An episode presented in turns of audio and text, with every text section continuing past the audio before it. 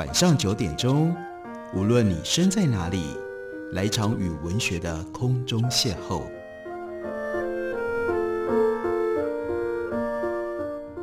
杨照谈书，邀您一同遨游文学世界，认识古今中外的经典之作。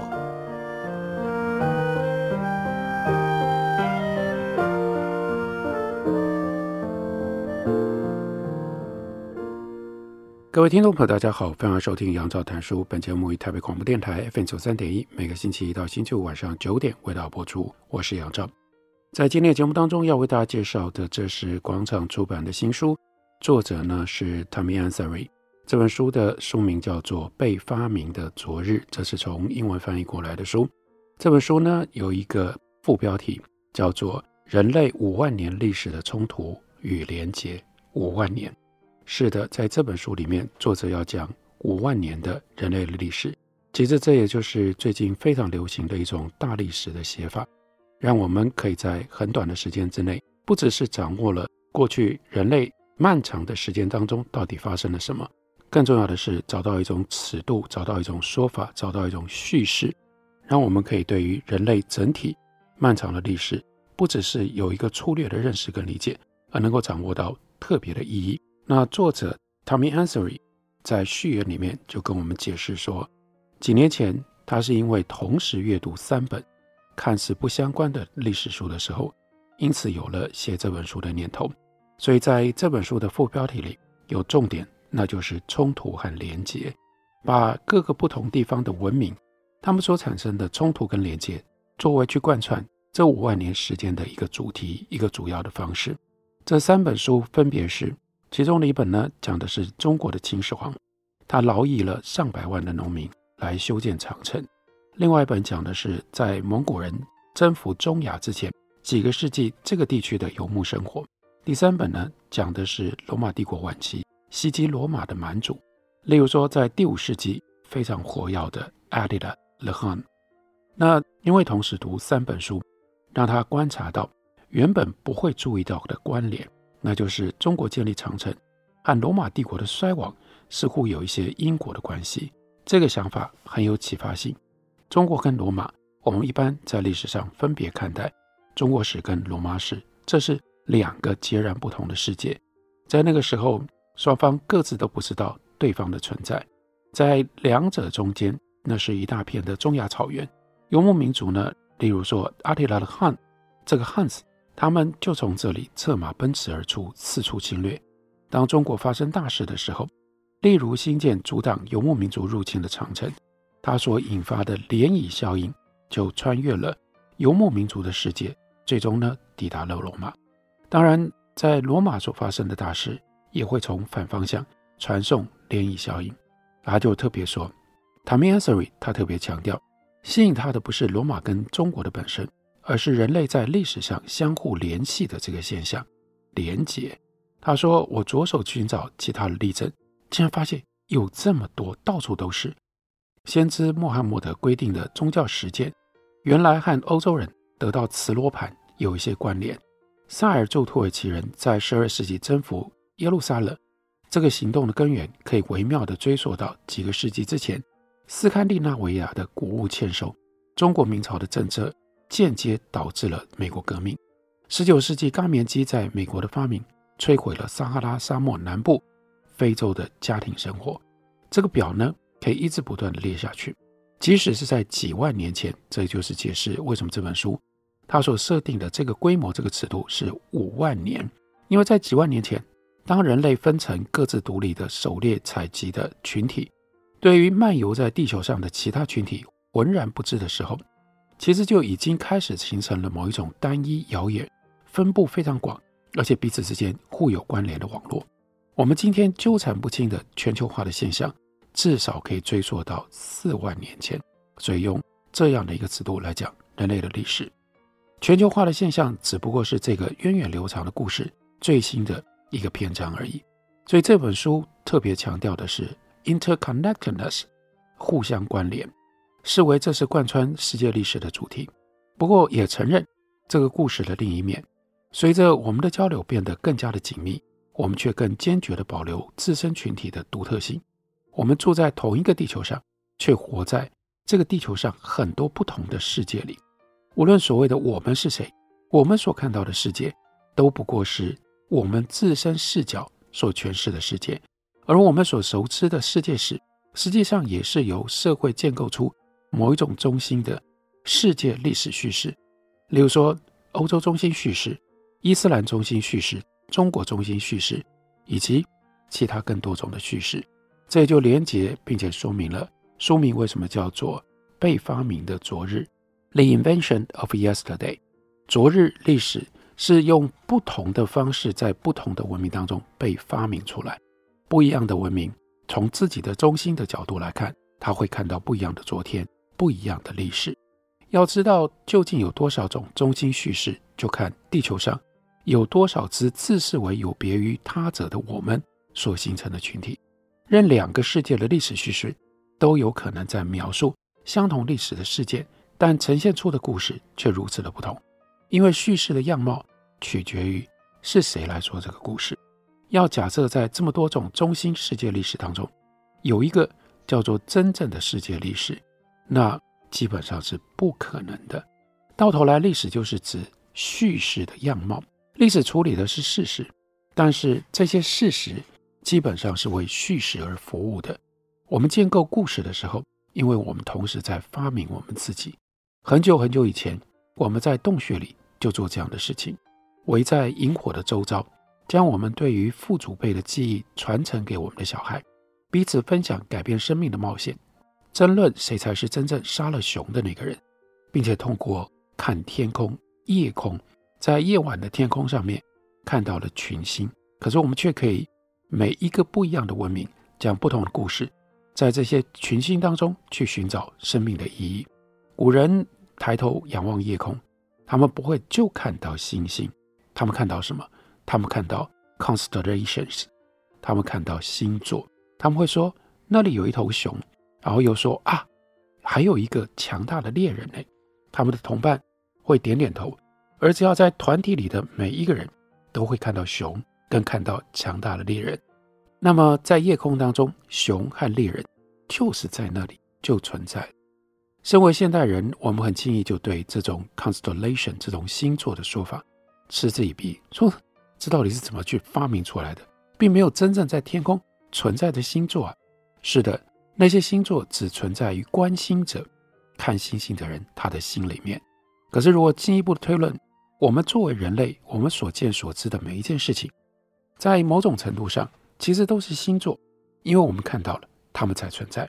人以 constellation 星座一般的形式而存在的，我们经营在思想的星座里面。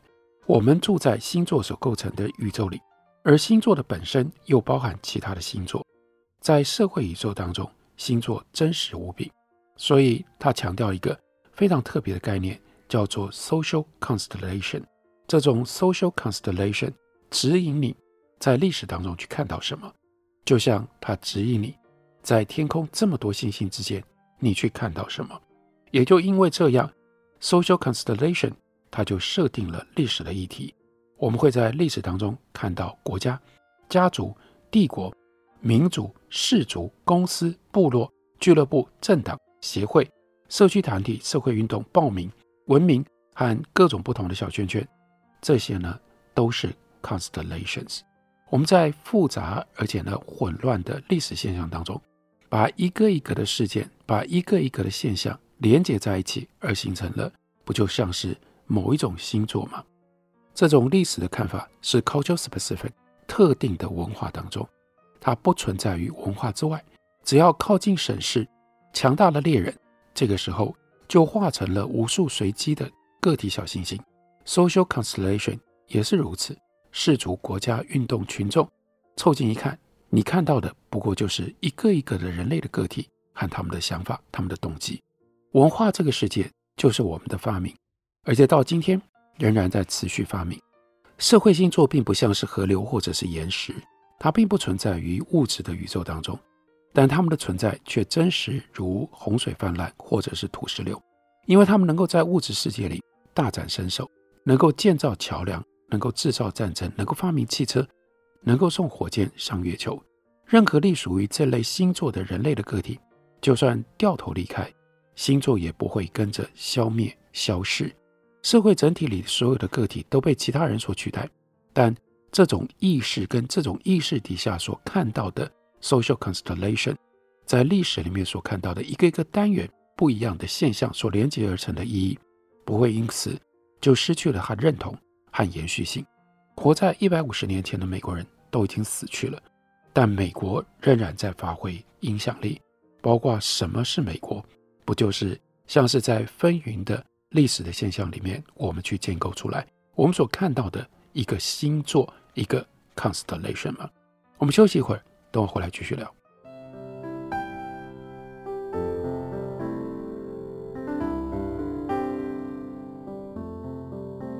听见台北的声音。拥有颗热情的心，有爱与梦想的电台，台北广播 FM 九三点一。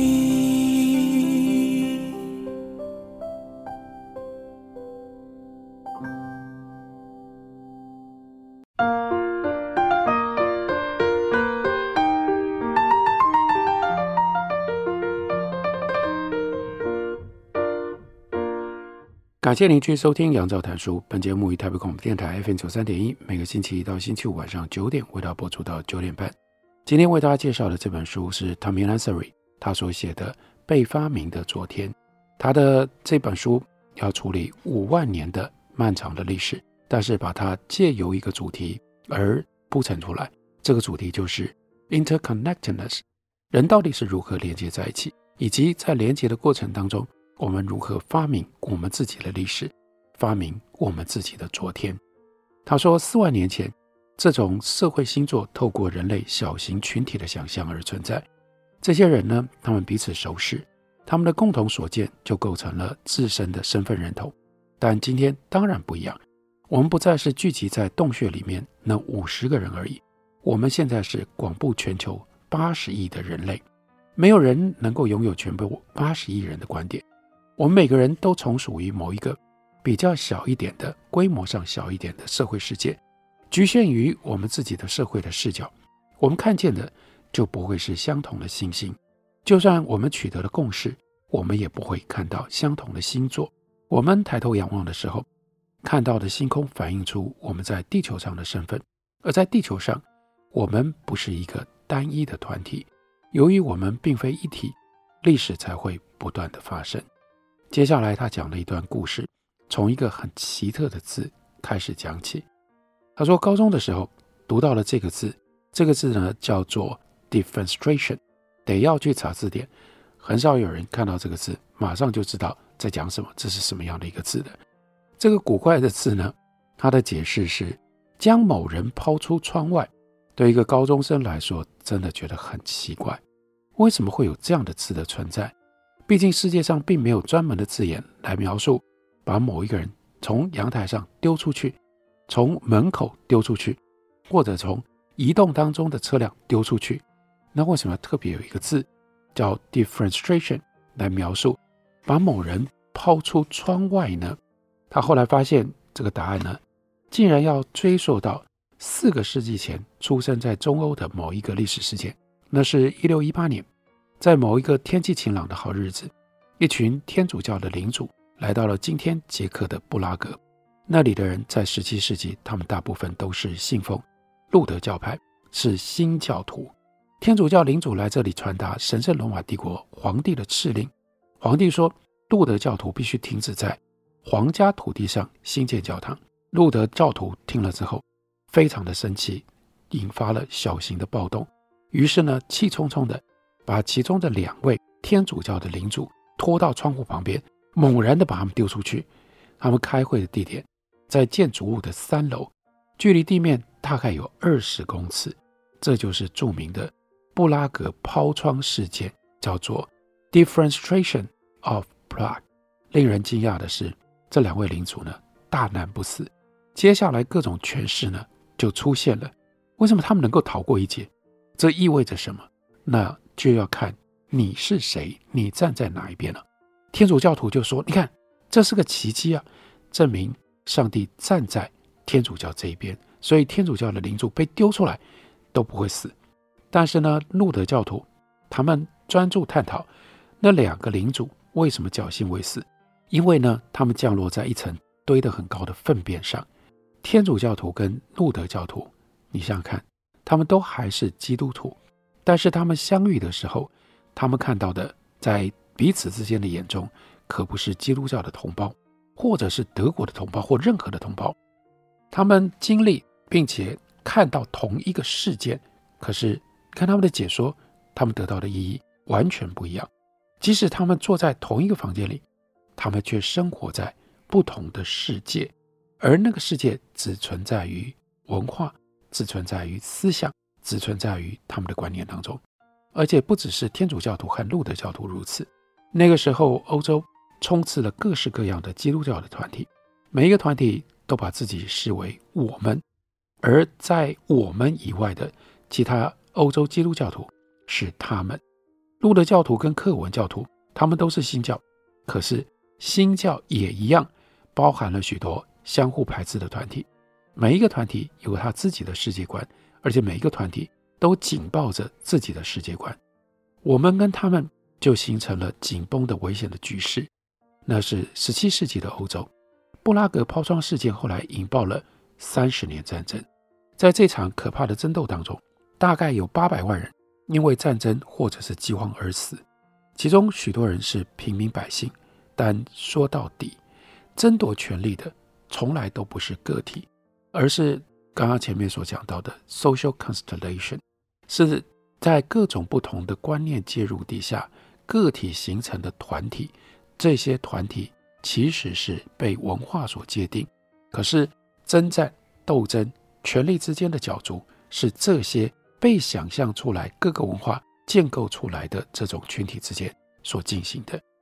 卷入这样野蛮凶残行径的各个团体，有可能可以和解吗？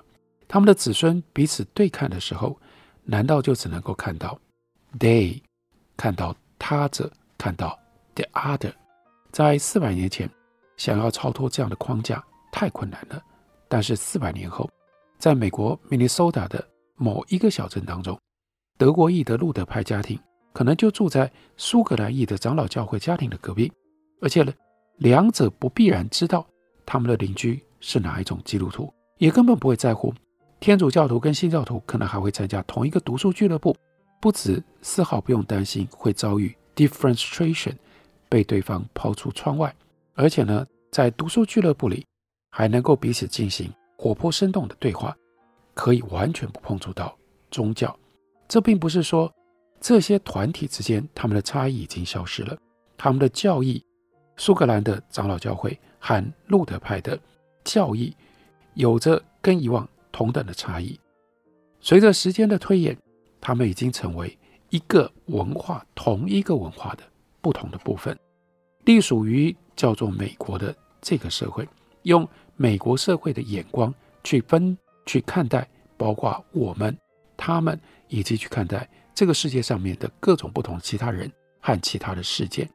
他们隶属于某一个单一无固定形状的更大的群体，分享着我们的一切。这类的例子在每个文明当中真的是多不胜数。小世界有的时候会融合成为大世界。或者小世界会相互的结合，变成单一大世界的独立的部分，这到底是如何发生的呢？这个谜题就只能够在文化的宇宙当中来解开。也许某一天住在同一条街道上的两个家庭，会把小孩送去同一所幼稚园，但不知道或者不在乎他们的邻居到底是路德教派教徒还是瓦哈比穆斯林。这又在讲什么？就是说当下现在。一个穆斯林跟一个基督教的新教徒，他们有非常明确的分隔。他们会很在意，我们是基督徒，他们是穆斯林。可是谁也不知道，这是当下现在的这种文化划分。可是历史上看得很清楚，这种文化划分，因为它来自于主观的 social constellation，这是像是我们用主观的眼光在众多的星星当中去画星座一样。所以，不一样的人来看，不同的时间、不同的时代来看，它可能就会有不同的样貌。没有错，这个世界当中，人的互动越来越频繁。不过，也不要忽略我们互动方式的本质，透过无情跟残酷的行径，不懈地兼并其他社会族群以及其他的社会星座。思想跟资讯可不只是在大海当中像涟漪一般轻浮而过。他们还在文化当中传播。当他们穿越文化边界的时候，部分的内容也就随而改变。有的时候，边界会变得非常的模糊。比较大的文化群体逐渐融合成型，吸纳两边文化的一部分。而在这个大文化群体当中，早期比较小的文化，它的鬼魂仍然悠悠荡荡，稀土如常。抱持着这样一种态度，作者 Tommy Ansari。他要重讲一次，在一本书的长度里，跟我们讲五万年的人类的历史。几千年来，人们相互的交流越来越紧密，但这并非像是糖融入沙子一般的平稳的过程。从历史的角度来看，这个过程呢，断断续续的。Social constellation 社会星座形成扩张，最后重叠，而那些重叠之处就开始产生了摩擦、创伤和混乱。直到每一组星座延伸出足够的线和主题彼此交织，形成了一个更大的单一的整体，一个崭新的 geshta 完形。而在这个过程当中，有些新的线和主题会被纳进来，而有些因为不再契合这个新的完形 Gestalt 而遭到放弃、遭到放逐。他接下来引用了 Theodore Sturgeon 在一九五三年这样一本小说。这本小说呢叫做《More Than Human》。那在小说当中，Sturgeon 他把 blending 跟 mashing 两个字相结合，创造出叫做 blanching。blanching 这是一个新的名词。这个词呢在书中被用来描述故事里的六个角色。这六个功能失调的个体发生了冲突争吵，直到发现他们能借由奇怪的、非常怪异的能力彼此互相整合。因为他们其实各自都是单一星型超级生命体的一部分，那也就是一种 Homo Gestalt 新的人类完形。所以 blanching 这个词呢，正适合用来指称庞大的星座彼此互相重叠、大叙事合并成为一套新世界历史故事的这个现象。所以在书里面，Tommy Ansari 他就用这个概念来讲什么呢？来讲罗马帝国。然后来讲，沿着罗马帝国的历史，一整套新的网盒 blanching 如何横扫过全世界，这就是 Tommy Ansari 他写被发明的昨日最基本的一种角度和态度，介绍给大家。感谢你的收听，明天同一时间我们再会。